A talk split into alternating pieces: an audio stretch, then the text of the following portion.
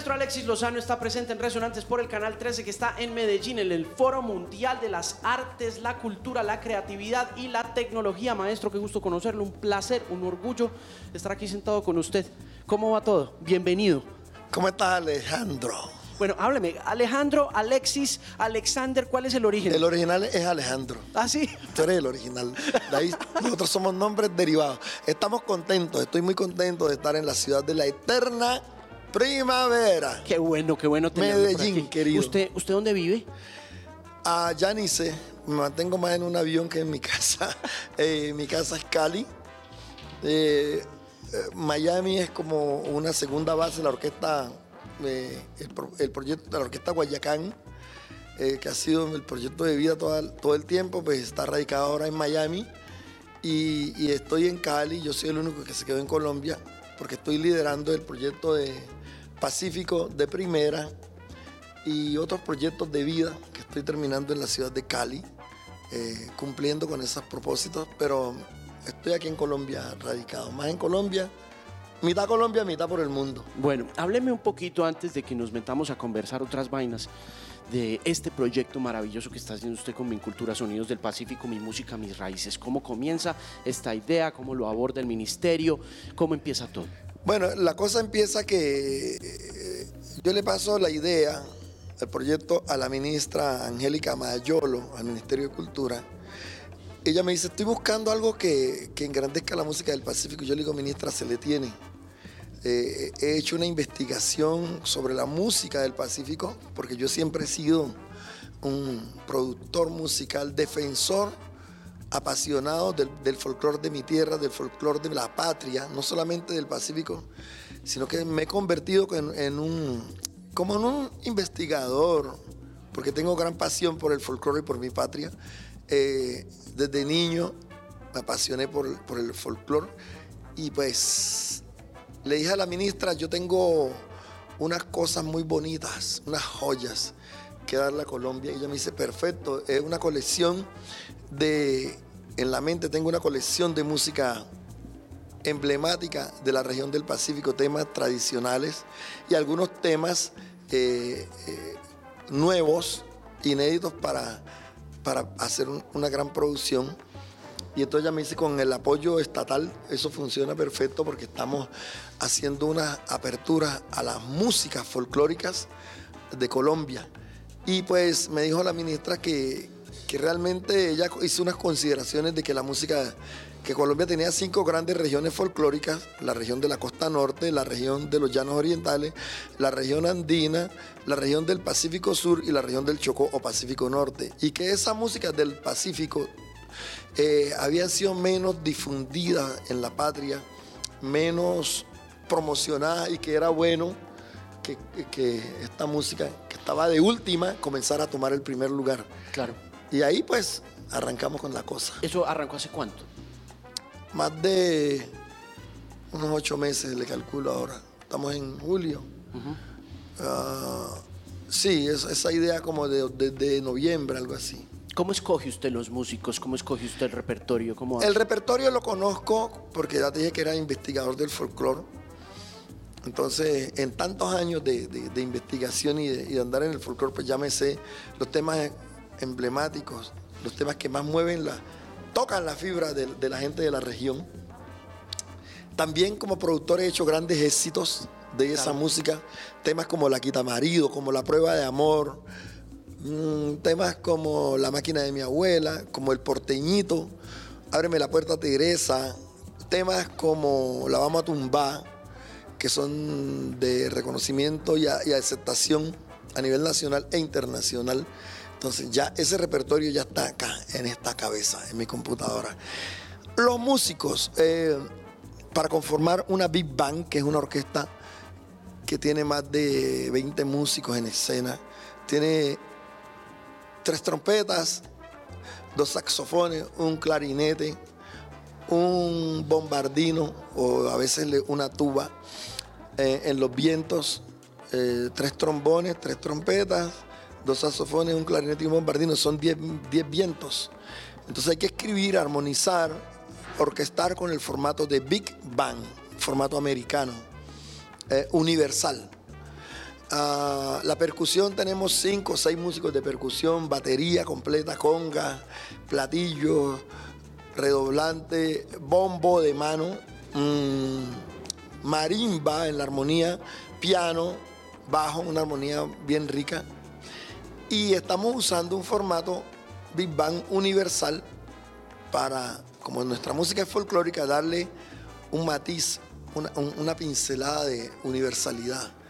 Que la gente que no sea del Pacífico encuentre una música rica, folclórica, con los sonidos del Pacífico en un formato estándar o universal. Fantástico, fantástico. Eso cómo se logra más allá de eh, establecerlo como formato Big Band, porque algo que decía le decía la ministra a usted y que me llama a mí mucho la atención es la no solo la falta de difusión, sino la dificultad que tienen las músicas para propagarse de la misma manera que se han propagado éxitos enormes suyos con Guayacán Orquesta, por ejemplo.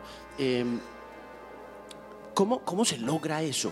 Eh, en su cabeza, ¿cómo se imagina usted esa universalidad más allá de, Big Band? Ya te hablé, por ejemplo, de la, de, la, conformación de la orquesta para lograr una sonoridad universal, estándar. Porque nuestra música, eh, folclóricamente, en el Pacífico tenemos dos regiones. La una es la norte, que es de la del Chocó, está caracterizada o representada por la chirimía, que es un grupo eh, su organología son dos clarinetes, un bombardino, batería típica completa, eh, platillos y tambora o bombo. Y el Pacífico Sur, que tiene la música con base en el grupo de marimba, que tiene una marimba o a veces dos marimbas, o tocan dos marimberos en una marimba, el bordón y el, y el primo, y cuatro tambores, dos cununos, dos bombos, eh, todos los guasá que le quepan que lo llevan las cantadoras. Entonces se toca en un formato folclórico. Pacífico de primera, sonidos del Pacífico, lo que hacemos es todos los sonidos del Pacífico sintetizarlos en una gran orquesta o big band con formato estándar sin que se pierda el sabor, las características de esta música, los patrones rítmicos, melódicos, armónicos, engrosando esto con las músicas del mundo, dándole un concepto, eh, vestirla de etiqueta, porque folclóricamente allá la, los negros del Pacífico se visten con un sombrerito para el sol del río, el pantalón remangado usualmente blanco, la camiseta de, colores, porque andamos en... Pero acá ya estamos, mira como visto yo. Sí, elegancia. esto ya es de vestir la música desde el Pacífico de frac, de smoky, a otro, a otro nivel, otro bling bling. Pero en serio. Que se note que, hay bling bling, que hay con qué. Y que la música suene así en lo, en lo óptico y en lo auditivo, porque el mundo de hoy es audiovisual. Entonces, audio, el audio tiene que ser una producción musical de alto nivel, con músicos de alto nivel. Y la parte visual, la puesta en escena, tiene que ser una cosa de ese mismo nivel. Entonces yo seleccioné, ahora que tú me decías, Alejandro, eh, encontré como, digamos, los 10 cantantes más emblemáticos o representativos en el momento de nuestra, en la región del Pacífico.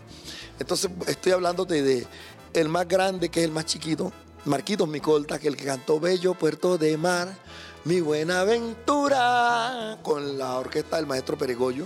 Él vive, está en uso de sus facultades, es mayor de 80 años, pero qué sabor, qué voz tiene ese señor. Eso se da mucho en la raza negra, ¿no? Como murió Celia Cruz, que tenía la voz así, como, era, como una niña. Bueno, Marquitos, aquí lo tenemos, eh, encabezando la lista. Después viene de Chocó, eh, un gran aporte Richie Valdés, gran cantante reconocido a nivel nacional e internacional. Julio Alfonso, el que grabó La Vamos a Tumba y todos esos grandes éxitos. Viene Nina Caicedo, hija del maestro Nino Caicedo, mi hermano. Andy Caicedo. Eh, después vienen cantantes muy especiales, Lagoyo, que también es de Condoto, Chocó. Ahora sigue una, una, línea acá fuerte de Guapi Máximo Torres, la cuota guapireña, eh, la cuota de Timbiquí, del Cauca, la profesora Nidia Góngora. Entonces, después viene Willy García de Buenaventura, un tal Jimmy Sá, eso era lo que querías tú que anda por ahí, eh, Elvin Magno. Y así eh, tenemos, por ejemplo, en la marimba, un gran músico, el maestro Quique eh, de Timbiquí. Y los demás músicos que conforman la orquesta son maestros de música, gente muy brillante. Entonces aquí los ensayos duran poco porque se les pone el papel, se les da un tiempito y cuando yo marco la batuta de acá, un, dos, tres, y se fue.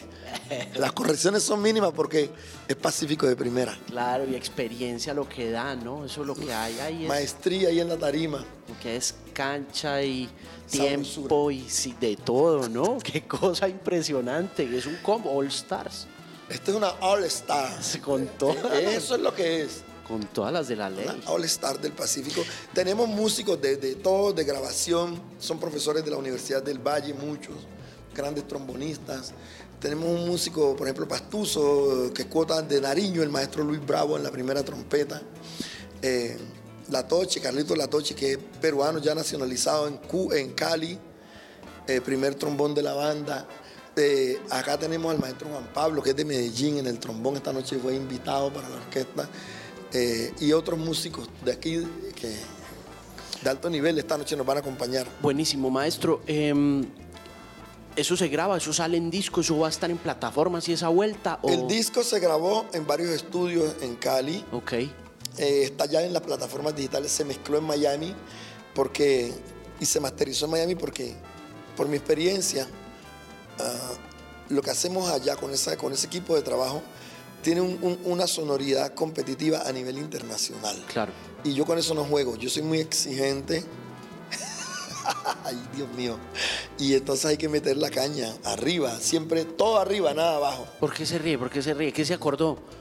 Que los músicos dicen que Alex hijo de mucho, les dije sí, pero al final se ve por qué, los resultados. Eso le iba a decir. Usted es exigente. Yo ando buscando la perfección, la perfección no existe en el ser humano, la perfección es de Dios, el único que es perfecto es el Señor Todopoderoso. Pero nosotros somos hechura a imagen y semejanza de Dios, dice la palabra. Entonces, tratemos de acercarnos en ese nivel de perfección, de buscar lo me- el mejor. A ver, cuando yo estoy grabando una producción musical, yo pienso en la gente, en ustedes que están allá al otro lado. Y yo me esmero en que eso que he hecho de la mejor manera, como cuando uno lava una camisa, que, el cuello quede sin mugre, los puños bien lavastregaditas, jabonaditas, después secarla bien, echarle suavizante para que aromatice bien, después hay que plancharla bien, esa camisa, bien planchadita para que luzca y, y- y huela rico, ¿no? Y, y- y- y a veces le echaban nuestras madres, las mayores, usaban el almidón para que quedara bien estiradita, o sea, bien lavado, bien planchado y almidonado. Así me gusta que quede la cosa. Así tiene que ser. Así es que tienen que ser las Para vueltas. mi, pa' mi gente, para mis seguidores, para los que oyen lo que yo hago. Oiga, maestro, eh, cuando los músicos dicen que usted jode mucho, ¿por qué, por, por qué jode tanto? ¿O por, cuál es esa cosa que, no, que usted no permite? O, A ver, es que hay dos formas de, de- de- de- de sentir la música. Digamos, esto es por los sentidos.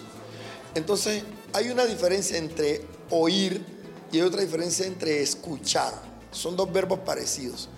Oír es una percepción superficial. Escuchar es, detallar lo que oíste. Cuando tú entras a detallar y te, alguien te dice la palabra mamá, entonces tú te das cuenta que es una palabra aguda porque la, la tilde la lleva la última sílaba. Mamá, no dijo mamá. Papá, está hablando del padre. Y si dices papá, está hablando de un vegetal. En música es igualito porque la música es un idioma, es un lenguaje. Entonces no es lo mismo decir para que pata. Mira el ataque. Pata, para, para. Hay tres formas. Eso en cuanto al, lenguaje eh, de los metales, de los vientos. Eh, la parte de la afinación, lo que la gente oye bien, nosotros los que tenemos el oído especializado, avesado, eh, enfocado en la música, vamos desarrollando una cosa que, eh, que busca la perfección. No es que sea perfecto, vamos desarrollando unas diferencias que la gente lo oye bien. ¿Y por qué repiten? Ah, porque yo escribí patá y él dijo para, ya está mal. Es patá, es lo que diga el, el papel, lo que yo escribí. O una nota de, de piano acreciendo, tres notas. Ta, vamos creciendo en volumen. No, ta, ta, ta, están en el mismo volumen. Entonces la gente no entiende, pero podríamos darle un taller, ¿no? Que es un creciendo, ir creciendo. Ta, ta, ta. Decreciendo. Ta, ta, ta. Y no me puedes tocar ta, ta, ta. No, no hiciste el decreciendo. Ahora, la afinación. Entonces, la música es un lenguaje. Hay que hacer las acentuaciones donde van las comas, las tildes, los dos puntos. Bueno, etcétera, la ortografía. Claro. Usted, es- usted es hijo de educadores. Y Qué ¿quién- vaina jodida esa, ¿no? cuente Es un qué. privilegio y es un ataque ser hijo de dos educadores. Yo soy hijo de educadores también. Padre y madre. Papá y mamá. Uy, somos un sándwich, mano. Estamos en la mitad de. Aprietan por allí y por acá no aflojan. Ya tú sabes cómo es. Entonces, eh, por ejemplo, ser hijo de educadores es un privilegio porque tenemos dos maestros en casa que nos enseñan la parte académica y la parte moral, la parte de los valores. Ellos son muy exigentes con ese tema. Ah, en la parte cognitiva tenemos una dos bibliotecas ahí, más la física. Entonces cualquier tarea, cuando los demás entran a la escuela, nosotros ya vamos, cuando ellos entran en primero, nosotros sabemos restar, sumar y multiplicarlo, ellos de maestro usualmente, sabemos leer, sabemos escribir, o sea, nosotros vamos a otra velocidad. Eh, pero es que nos aprietan mucho también, entonces cuando hay desorden en la escuela, no podemos nosotros entrar en, en- la recocha porque ahí mismo le contaban a mi papá. Entonces, e- esa era la parte mala, ¿no? Que teníamos ahí ese apriete. Pero eh, esa Y bendición. por eso de- aprieta usted también. Pero aprendimos a apretar. Y, Pero esa bendición, Alejandro, de, de la disciplina, de la responsabilidad, nos las enseñaron en casa. Gracias a Dios. Sí, mire, eh, lo tengo que dejar porque pues, usted está a punto de subirse a una tarima a hacer lo suyo y ahí voy a estar al frente mirando el espectáculo, pero un par de preguntas. ¿Qué lo inspira a vestirse? ¿Cuáles son sus inspiraciones de moda?